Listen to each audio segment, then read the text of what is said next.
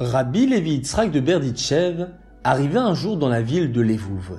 Il se rendit alors dans la maison d'un riche juif et lui dit Je suis de passage dans cette ville, héberge-moi s'il te plaît dans ta maison pour un jour. Le riche lui répondit Ma maison n'est pas un hôtel, cherche-toi un autre toit.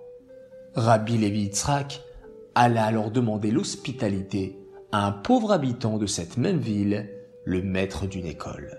Celui-ci le reçut avec beaucoup de joie, il lui servit à boire et à manger, et lui donna un bon lit pour dormir. Tout cela sans savoir qu'il s'agissait du célèbre rabbi. Peu après, Rabbi Levi fut reconnu dans la rue par un voisin la nouvelle se répandit que le célèbre rabbi se trouvait dans la ville. Tous les habitants de l'Évouve allèrent voir le tzaddik chez le maître de l'école. Le riche alla voir aussi le rabbi.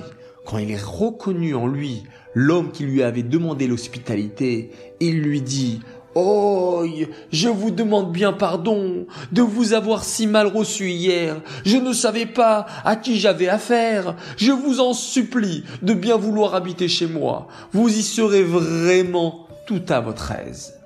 Le rabbi Lévi Yitzhak ne refusa pas les excuses de ce riche, mais il était choqué de sa manière de considérer l'hospitalité. Il s'adressa alors à la foule en posant une question.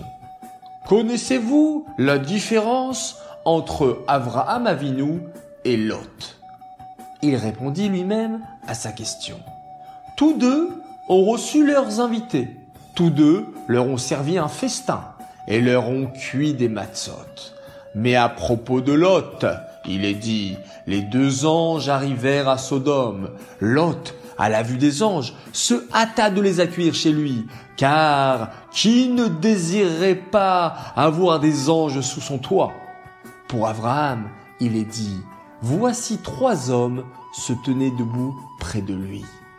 Les trois anges, en effet, avaient l'aspect de nomades couverts de poussière de la route, affamés et fatigués. Pourtant, Abraham les reçut avec plaisir. Nous aussi, nous sommes la descendance d'Abraham Avinu et nous devons recevoir avec plaisir chaque personne, quel qu'il soit. L'instituteur m'a si bien accueilli hier qu'il est vraiment digne du nom de descendant d'Abraham. Je me sens très à l'aise chez lui et je ne vois aucune raison de changer de maison.